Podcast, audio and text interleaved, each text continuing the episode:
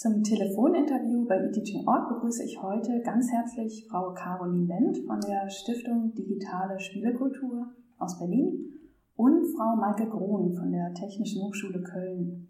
Sie beide arbeiten ja im Projekt Digitale Spielewelten mit. Das ist eine Online-Kompetenzplattform für Medienpädagogik in der digitalen Spielekultur. Ja, und meine erste Frage schließt dort eigentlich gleich an. Digitale Spielekultur, das hört sich ja zunächst erstmal nach einem Freizeitkontext an. Vielleicht können Sie als Einführung in das Thema erläutern, was mit den Begriffen Gamification und Serious Games überhaupt gemeint ist. Ja, also dazu erstmal, es gibt keine klare und allgemein akzeptierte Definition, zumindest nach meinem Wissen, von Serious Games und Gamification. Das hängt so ein bisschen davon ab, wen man fragt.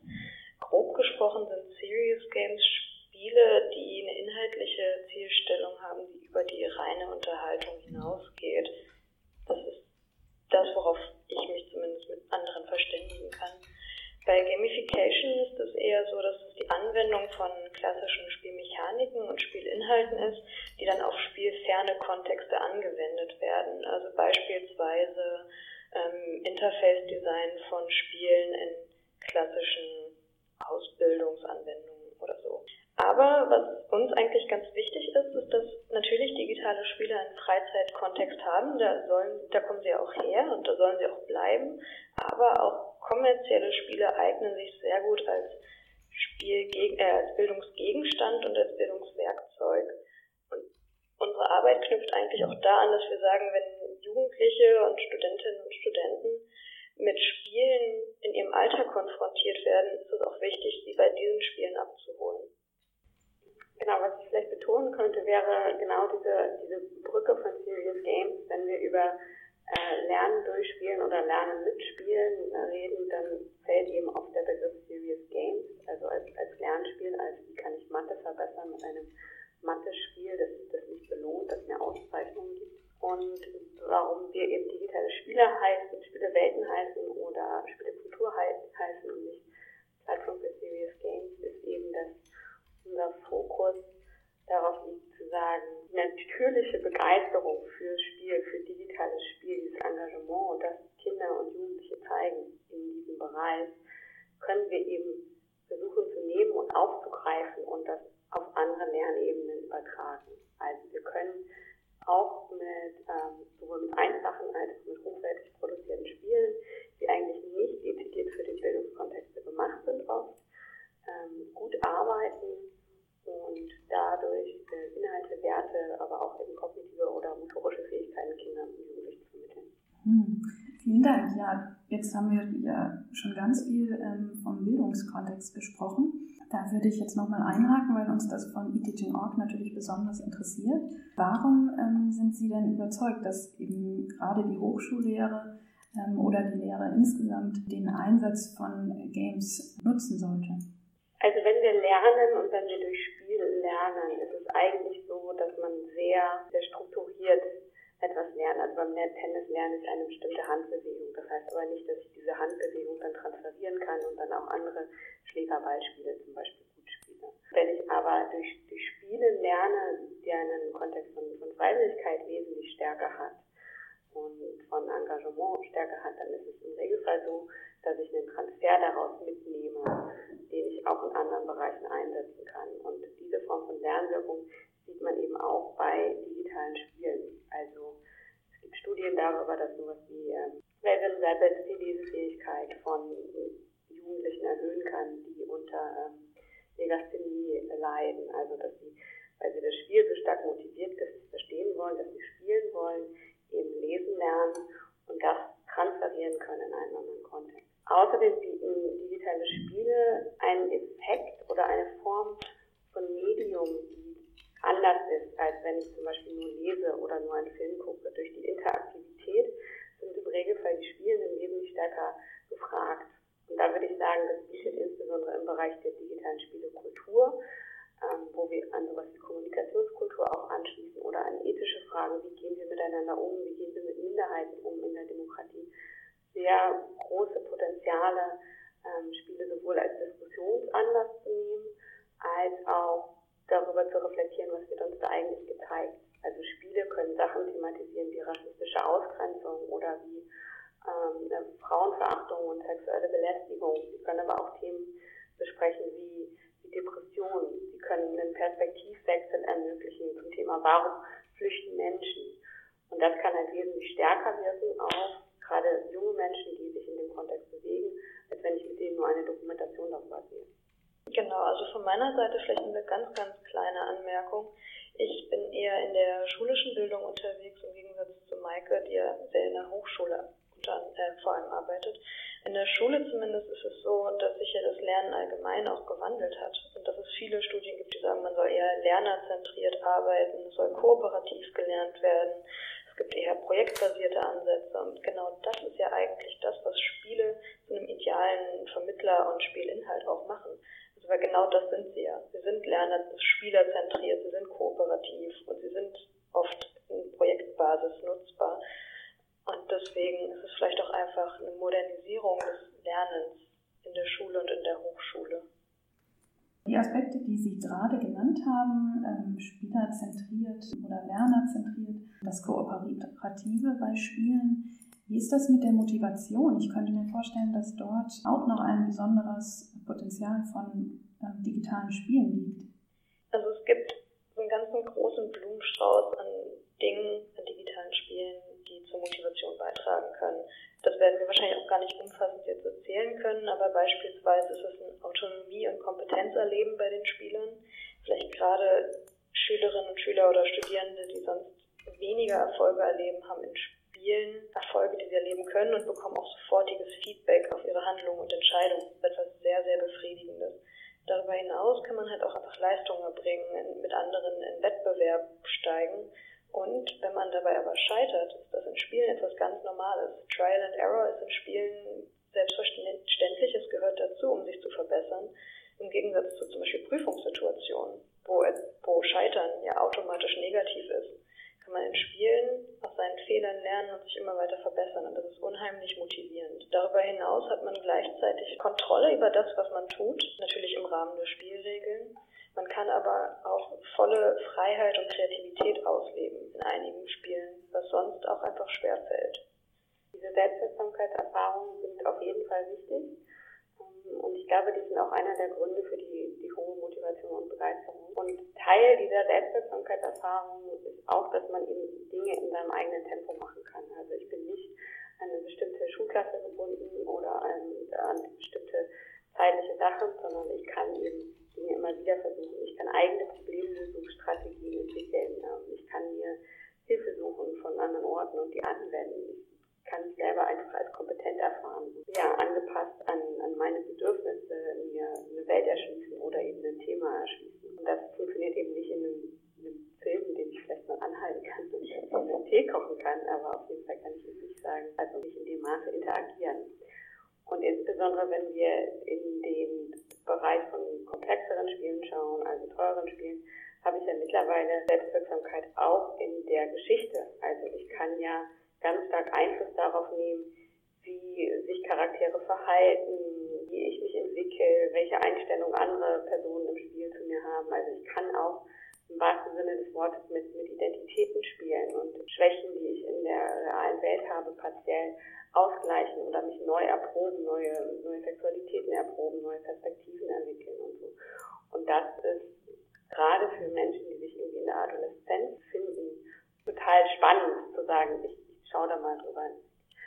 Und da muss man wirklich sehr schauen, natürlich, was ist die Spielermotivation, ähm, was ist das Spiel, das er oder sie spielt. Also das unterscheidet sich beides ganz stark. Also da gibt es natürlich dann auch nochmal verschiedene Genres und dann im Kontext. Also spiele ich das alleine, spiele ich das in der Gruppe.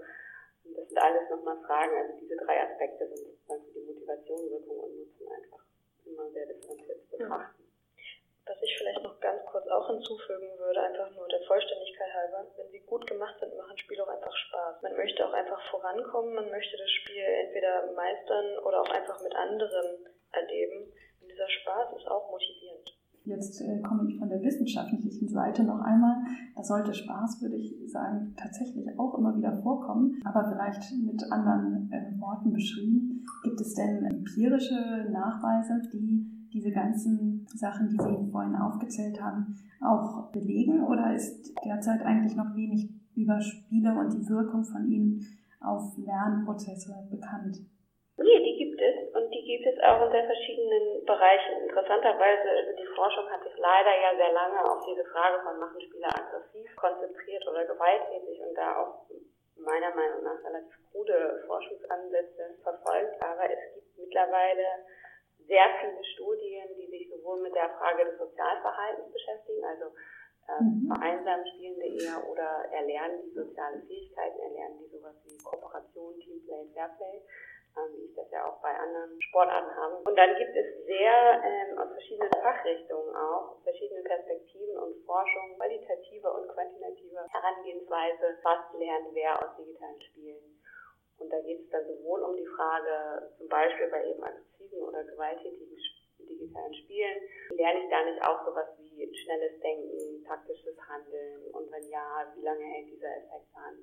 Oder eben sowas wie Lesefähigkeit wurde schon öfter debattiert. Dann gibt es auch einige Spiele, die teilweise für den Bereich gemacht sind, teilweise dafür adaptiert wurden. Äh, Games for Health, also so gesundheitsfördernde Spiele. Wie ist das eigentlich auch mit ähm, alten Menschen zum Beispiel, also so Silver Gamer, Senioren, die spielen, können dadurch nicht auch gerade im Bereich Xbox oder Nintendo Wii Bewegungsfähigkeiten weiter antrainiert werden, kann durch diese vielen Reize, die auf einen ein äh, prasseln, wo ich mich reinstelle, auch die kognitive Fähigkeiten, also die Prävention von Alzheimer betrieben wurden, dazu Studien. Genau, also das ist sehr breit angelegt auf jeden Fall. Das sind eigentlich fast alle Bereiche erforscht, teilweise natürlich mit unterschiedlich, ja, unterschiedlich belastbaren Ergebnissen. Ne? Also teilweise gibt es eine kleine Schnittprobe oder es bezieht sich nur auf ein spezifisches Spiel und man kann nur über dieses eine spezifische Spiel eine Aussage machen. Man kann es also sehr selten verallgemeinern und sagen, alle digitalen Spiele, da lernt man was Positives bei.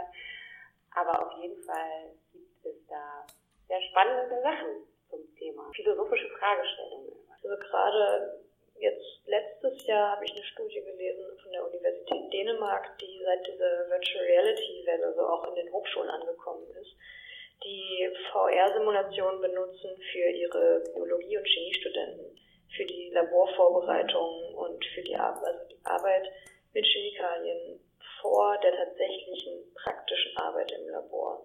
Und die haben dazu zum Beispiel auch Studien danach herausgegeben, dass sich die Studenten und Studentinnen, die mit diesen VR-Simulationen gearbeitet haben, durchweg besser im Labor bewegt haben und sicherer bewegt haben, als die, die es nicht getan haben. Also auch die Hochschulen arbeiten selber jetzt schon mit Spielen oder mit Spieletechnologie und mhm. begleiten das dann auch wissenschaftlich. Ja, nun interessieren mich noch ein paar ganz praktische Aspekte. Auf Ihrer Kompetenzplattform digitalespielewelten.de haben Sie ja für Lehrende kostenlos Projekte, Methoden und Materialien für den Einsatz von Spielen zur Verfügung gestellt. Hm, was muss man denn da beachten? Also wo sind spezielle Stolperfallen oder Risiken, deren man sich bewusst sein sollte? Allen voran muss man sich als Lehrkraft erstmal fragen, was man mit dem Einsatz von Spielen bewirken möchte und was das Ziel am Ende ist. Und das Lernziel und das Spiel müssen auch irgendwie zueinander passen. Es reicht nicht, wenn man sagt, ihr könnt jetzt ein Spiel spielen, so wie früher so kurz vor den Sommerferien der Fernseher in die Klasse gerollt wurde, und dann erwartet man automatisch einen Lerneffekt. Spiele müssen natürlich pädagogisch gerahmt werden. Unter anderem dafür ist unsere Plattform ja auch da, dass wir Inhalte anbieten, dass wir Hintergrundinformationen anbieten, wie und in welcher Form welche Spiele sich nutzen lassen. Darüber hinaus gibt es natürlich gewisse technische Hürden und Stolperfallen, die Lehrende berücksichtigen müssen. Gerade von Lehrkräften wissen wir, dass es oft so eine gewisse, eine gewisse Befürchtung gibt, dass die Studierenden bzw. die Schülerinnen und Schüler professioneller im Umgang mit dem Medium sind und dass sie einfach eine gewisse Angst haben, dass da die Expertinnen und Experten halt nicht auf ihrer Seite des Tisches sitzen, sondern dass sie sich auch blamieren können. Davor müssen sie eigentlich keine Angst haben und auch das versuchen wir ihnen zu vermitteln. Frage der, der technischen Voraussetzungen ist so, dass die meisten Schulen, da ist ja gerade auch immer wieder ein großes Thema in den Medien, da ist die Digitalisierung noch nicht so angekommen. Das heißt, wir versuchen auf unserer Plattform auch teilweise zu sagen, okay, es gibt Spiele, die sind zum Beispiel besonders populär, das heißt, vielleicht haben die Jugendlichen oder die Studierenden auch diese Spiele sowieso schon zu Hause oder können ihre eigenen Geräte mit in die Schule bringen, also einen Workaround zu schaffen, man mit digitalen Spielen in der Schule arbeiten kann, ohne dass die digitalen Voraussetzungen dafür da sind. Ähm, und teilweise empfehlen wir sogar diese Form des Flipped Classrooms, also wo eben auf einmal die Schülerinnen und Schüler dem Lehrer etwas erklären können, also was ja eine ganz klare Lebensweltorientierung eben auch ist. Und zu sagen, ja, ihr habt nicht nur Kompetenzen in der Frage von äh, Harry Potter und Star Wars, sondern ihr habt auch eine Medienkompetenz, die zum Beispiel im Bereich Medienkritik und digitale Spiele ist. Also man kann das eher im Kleinen und im, Großen denken, wie man, mit, wie man Spiele integrieren kann. Ich glaube, was man wirklich bedenken muss, ist, äh, dass es, je nachdem welches Spiel man spielt, eben Vorurteile geben kann in der Bildungsinstitution, aber auch bei Erziehungsberechtigten. Und man überlegen könnte, ob und inwiefern man das vorher abklären sollte, nicht nur im Rahmen von USK, sondern eben auch im Rahmen von, äh, wie kann ich Vorurteile abbauen und wie kann ich sagen, nein, gerade weil das so faszinierend ist, muss ich das mit denen thematisieren. Ich glaube, das sind so die wichtigsten Stolpersteine, die wir auch versuchen, in den meisten Methoden immer darzustellen und zu sagen, hier ist Flip Classroom möglich, hier ist Bring Your Own Device möglich, hier sind alternative YouTube-Videos, die man sich ansehen kann, wenn man das Spiel nicht zur Verfügung hat. Oder in den Projekten, die wir haben, dass ähm, das jetzt für durchgeführte Methoden sind, Leute auch berichten, ich habe das so und so angewendet, dabei gab es die und die Probleme, eventuell könnte es so und so besser laufen. Und ähm, gibt es denn Fachbereiche, wo Sie jetzt sagen würden, da eignet sich der Einsatz besonders gut? Tatsächlich unterscheiden sich die Inhalte und auch die Wissensformen, die überhaupt vermittelt werden sollen, ja sehr stark. Theoretisch würde ich mal ganz frech behaupten, dass sich alle Fachbereiche in irgendeiner Form dafür eignen, mit digitalen Spielen in der Lehre zu arbeiten. Natürlich ist es, wie Maike schon erwähnt hat, oft so, dass Spiele gerade ethische Fragestellungen gut beleuchten können. Und das ist natürlich deswegen für zum Beispiel Philosophie oder auch andere Sozial- oder Geisteswissenschaften sich tendenziell sehr, sehr gut eignet. Auch in den Sprachwissenschaften kann man sehr gut mit Spielen arbeiten, weil natürlich auch diese Geschichten erzählen, Charakterisierung anbieten und so weiter. Und deswegen könnte man das da genauso gut benutzen. Und was uns natürlich sehr am Herzen liegt, ist die Lehramts, also die Lehramtsstudiengänge. Weil natürlich, wenn die Lehrerinnen und Lehrer später in der Schule mit digitalen Spielen arbeiten sollen, es auch wichtig wäre, dass die schon im Studium damit konfrontiert werden. Also, ähm, Frau Wenzel und ich haben am Anfang ja ein bisschen kritisch über den Begriff Gamification und Serious Games geredet. Also, weil solche Spiele findet man halt auf unserer Plattform eigentlich nicht. Also, Sie werden bei uns kein, keine Methode finden, die sagt, dass ihr ein Mathe- oder Physik- oder Chemie-Lernspiel, das sich für den Unterricht eignet bin mir sicher, da gibt es sehr gute Methoden zu und da gibt es auch sehr gute Spiele, die sind mir nur nicht bekannt sozusagen, weil die eben nicht in dieser lebensweltorientierten äh, Perspektive heraus für uns spannend sind und nicht aus dieser Spielekulturperspektive heraus. Das heißt, da will ich überhaupt nicht von abraten, aber das ist noch nicht vielleicht die, die Plattform, die wir, wir bieten für den Bereich. Und ich würde sagen, die Fachbereiche ähm, sind natürlich auch sowas wie Geschichte. Also ich kann auch sowas wie Geschichte und Religion in, wird in digitalen Spielen vorgestellt. Und da geht es nicht darum zu sagen, sowas wie Civilization oder Assassin's Creed oder so sind historisch akkurate Spiele, aber auch über eine Form von äh, Medienkompetenzforderung, von Medienkritik kann ich bestimmte Fragen stellen oder bestimmte Zusammenhänge in Wirtschaftssimulationen oder in Strategiespielen erläutern, die ich auf jeden Fall spannend finde und wo ich denke, da ist ein Transfer in alle Fachbereiche möglich. Ja, zum Abschluss möchte ich Ihnen einfach nochmal die Gelegenheit geben, ähm, noch etwas hinzuzufügen. Gibt es etwas, was Sie unseren Hörern noch mitgeben möchten? Vielleicht einfach mal die Bitte, etwas Mut zu haben und auch mal etwas auszuprobieren, was man vielleicht bisher nicht gemacht hat oder wo man sich bis jetzt nicht rangetraut hat, weil das sicherlich auch im Umgang mit den Studierenden oder mit den Schülerinnen und Schülern eine sehr wertvolle, bereichernde Erfahrung sein kann Spiele selber spielen. Ja. Ich glaube, wenn man einmal davon angefixt ist und nicht denkt, das kann man nur als Jugendlicher machen und danach muss man aber aufhören oder sich dafür schämen, das ist keine gute Denkrichtung. Obwohl es leider, glaube ich, immer noch sehr weit verbreitet ist. Ähm, selbst wenn die Statistiken etwas anderes sagen und auch die aktive Spielerzahl immer, immer älter wird. Und genau die Menschen, mit denen man arbeitet, die man bildet, egal ob sie jetzt wie alt sie sind, ernst nehmen und nach ihren Interessen fragen und da ansetzen und so versuchen, einen Lerntransfer zu erreichen. Das ist ja für mich der wichtigste Aspekt. Herzlichen Dank Ihnen beiden, Frau Wendt und Frau Grun, für das Gespräch. Sehr Sehr gerne. Sehr gerne.